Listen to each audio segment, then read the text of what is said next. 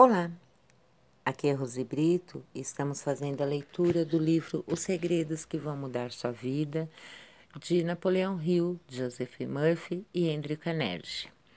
Então vamos lá, nós estamos na parte 1, Pense em Riqueza, né, de Napoleão Hill. Então hoje nós vamos com o prefácio do autor. Em todos os capítulos desse livro é feita menção ao segredo de como se ganhar dinheiro, segredo que gerou fortunas para mais de 500 pessoas extremamente abastadas. E, durante um longo período de anos, essas pessoas foram analisadas de forma cuidadosa. Andrew Carnegie trouxe o segredo ao meu conhecimento há mais de 25 anos. O escocês astuto e amável jogou de forma descuidada em minha mente quando eu ainda era um menino. Depois, ele se recostou na cadeira, com um brilho alegre nos olhos, e observou atentamente para ver se eu tinha inteligência suficiente para compreender o pleno significado que ele havia revelado. Quando viu que eu havia compreendido, perguntou se eu estaria disposto a passar vinte anos ou mais me preparando para levar essa ideia ao mundo, para homens e mulheres que, sem o segredo, poderiam fracassar a vida inteira. Respondi que sim e, com a cooperação de Canerge, mantive minha promessa. Após ter sido submetida a um teste prático com um grande número de indivíduos em quase todos os períodos de sua vida, esse livro traz o segredo. Foi ideia de Canerge que a fórmula mágica, que lhe proporcionou uma fortuna extraordinária, devesse ser colocada ao alcance de, das pessoas que não tinham tempo para investigar como as pessoas fazem dinheiro. E ele tinha esperança de que eu pudesse testar e demonstrar a solidez da fórmula por meio da experiência de homens e mulheres. Ele acreditava que a fórmula deveria ser ensinada em todas as escolas públicas e faculdades e expressava a opinião de que, se fosse passada da forma adequada, revolucionaria o sistema educacional de tal modo que o tempo despendido na escola poderia ser reduzido para menos da metade. A experiência com Charles M. Schwab e com outro jovem do mesmo estilo convenceu Carnegie de que muito do que é ensinado nas escolas não tem valor algum no que se refere a ganhar o próprio sustento ou acumular riquezas ele chegou a essa conclusão porque havia contratado para o seu negócio um jovem atrás do outro, muito deles com pouca escolaridade, e, ao ensinar-lhes essa fórmula, desenvolveu neles uma liderança fora do comum. Além disso, esse treinamento foi capaz de, de gerar fortuna para todos aqueles que seguiram as instruções. No capítulo sobre a fé, há uma história surpreendente sobre a organização da gigante United States Steel Corporation. A empresa foi concebida por um dos jovens por meio dos quais Carnegie comprovou que sua fórmula iria funcionar para todos que estavam dispostos a segui-la. Essa única aplicação do segredo por aquele jovem, Charles M. Schwab, proporcionou-lhe uma fortuna enorme, tanto em dinheiro como em oportunidade. Grosso modo, essa aplicação da fórmula em particular valeu 600 milhões de dólares. Esses fatos, que são comuns em praticamente todas as pessoas que conheciam Andrew Carnegie, dão a ideia justa do que a leitura deste livro pode proporcionar ao leitor, desde que o leitor saiba o que quer. Mesmo antes de se nossa Senhora, engasgou tudo aqui. Mesmo antes de se submeter de se submeter aos 20 anos de teste prático, o segredo foi passado para mais de 100 mil homens e mulheres que usaram para obter benefícios pessoais, conforme Carnegie havia planejado que eles o fariam. Algumas pessoas fizeram fortunas com isso. Outras usaram o segredo com sucesso na criação de harmonia em casa.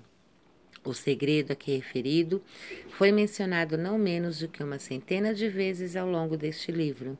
Ele não foi nomeado de forma clara e direta, pois parece que funciona melhor quando é simplesmente descoberto e deixado à vista, nos locais onde aqueles que estão pronto, prontos e buscam por eles possam captá-lo.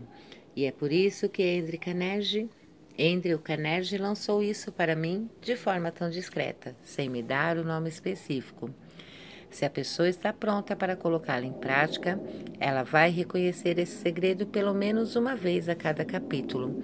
Gostaria de poder sentir o privilégio de, de, dizer como as pessoas sabem que se estão prontas, mas isso as privaria da grande parte do benefício que receberão ao fazerem a descoberta, cada um à sua própria maneira.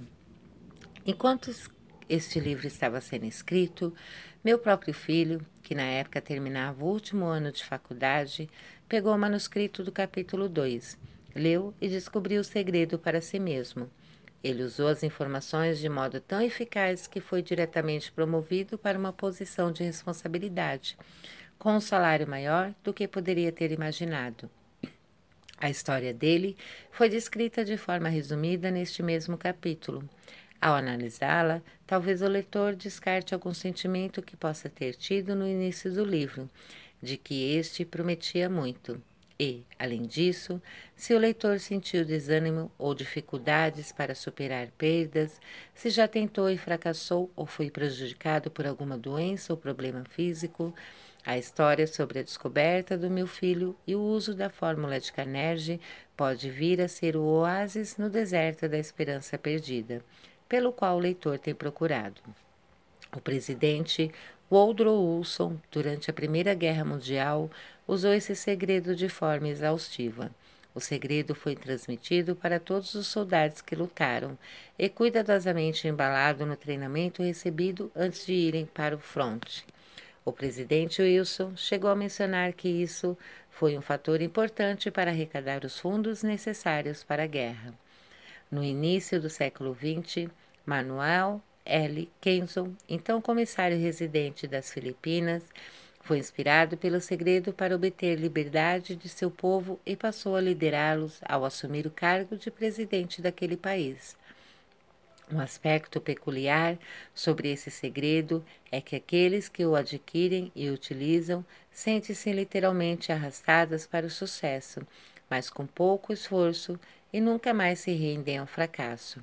Quem duvida disso, por favor, pesquise os nomes daqueles que utilizaram os segredos. Onde quer que tenham sido mencionados, verifique seus registros e veja por si mesmo. Não existe essa coisa de algo a troco de nada. O segredo aqui mencionado não pode ser adquirido sem um preço, embora o preço seja muito menor do que o que ele vale. Aqueles que não o estão buscando não podem tê-lo a qualquer custo. Ele não pode ser doado nem comprado por dinheiro algum, porque vem em duas partes. Uma parte já está em possessão daqueles que estão prontos para ele. O segredo serve igualmente bem a todos que estão prontos. Um grau de educação não tem relação alguma com isso. Muito antes de eu nascer, o segredo encontrou seu caminho quando esteve sob a posse de Thomas A. Edison e este soube como utilizá-lo de fórmula tão inteligente que se tornou o principal inventor do mundo, embora estivesse apenas três meses de escolaridade. O segredo foi passado para um sócio de Thomas A. Edison. Ele utilizou com tanta eficácia que acumulou uma grande fortuna e se aposentou ainda jovem. Essa história pode ser encontrada no início do primeiro capítulo. Isso deve convencer qualquer um de que as riquezas não estão fora de alcance, de que as pessoas ainda podem ser o que desejam ser, de que o dinheiro, a fama, o reconhecimento e a felicidade podem ser obtidos por todos aqueles que estão prontos a determinar e determinados a ter essas bênçãos. Como sei dessas coisas, o leitor precisa ter a resposta antes de terminar esse livro.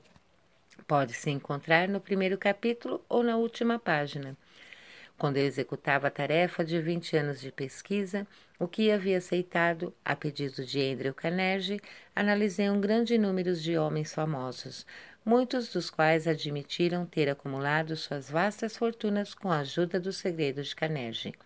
Dentre esses homens estavam Henry Ford, Theodore Roosevelt, William Whitney Jr., William James Bryan, Woodrow Wilson, William Ward Telfy, Albert Henry Getty, King Gillette, John Wanamaker, James J. Hill, Wilbur Wilgett, Alexandre Graham Bell, John D. Rockefeller, Thomas Edison, F. W. Worth, Clarence Darrow. Esses nomes representam apenas uma pequena fração dos muitos norte-americanos cérebres cujas conquistas, sejam financeiras ou em outras esferas, revelam que aqueles que compreendem e aplicam o segredo de Carnegie alcançam altas posições na vida. Jamais conheci alguém que tenha se inspirado a usar o segredo e não tenha alcançado um sucesso notável na vocação escolhida. Nunca conheci uma pessoa que tenha se distinguido ou acumulado riquezas de qualquer espécie sem a posse desse segredo. A partir desses dois fatos, cheguei à conclusão de que o segredo é o mais importante como parte do conhecimento essencial para a autodeterminação do que qualquer conhecimento que alguém possa receber por meio do que é conhecido popularmente como educação. O que é educação, afinal? Existem respostas detalhadas para definir educação. Até onde se sabe sobre o nível educacional dessas pessoas, muitas tiveram muito pouca escolaridade. John Wanamaker uma vez me disse que a pouca escolaridade que ele teve foi adquirida exatamente da mesma maneira como uma locomotiva moderna se abastece de água, colhendo-a enquanto está em movimento. Henry Ford nunca chegou ao ensino médio, muito menos à faculdade. Não quero minimizar o valor da qualificação, e sim expressar minha convicção sincera de que aqueles que dominam e aplicam o segredo vão alcançar altas posições, acumular riquezas e ter o poder de barganha na vida em seus próprios termos, mesmo com pouco estudo. Em algum lugar, durante a leitura, o referido segredo vai saltar da página e se colocar de forma audaciosa diante de você mas somente se você estiver pronto para isso. Quando ele aparecer, você vai reconhecê-lo. Quer receba o sinal no primeiro ou no último capítulo. Pare por um momento quando ele se apresentar e comemore, pois essa ocasião marcará o momento da virada mais importante da sua vida. Passemos agora para o capítulo 1 e para a história do meu querido amigo que reconheceu com generosidade ter visto o sinal místico e cujas conquistas profissionais se construíram com evidências suficientes para que ele comemorasse. Ao ler a história dele e também as outras, lembre-se de que elas lidam com problemas importantes da vida, tal como qualquer pessoa.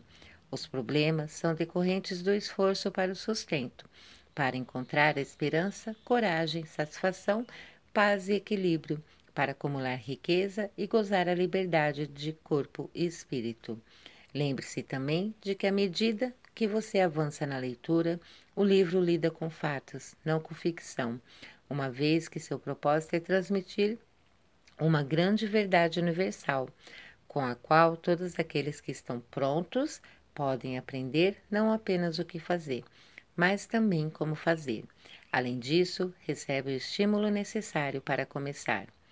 Como palavra final de preparação, antes de começar o primeiro capítulo, posso oferecer uma breve sugestão que pode ser uma pista, uma pista para reconhecer o segredo de Carnegie. Eila, toda realização e toda riqueza começam com uma ideia. Se você estiver pronto para o segredo, já possui metade dele e, portanto, reconhecerá facilmente a outra metade no momento em que ela chegar à sua mente. Napoleão Hill 1937. Bom, então aqui foi o prefácio do autor e amanhã a gente, no próximo áudio, né, a gente vai para o capítulo 1. Um abraço, até o próximo áudio.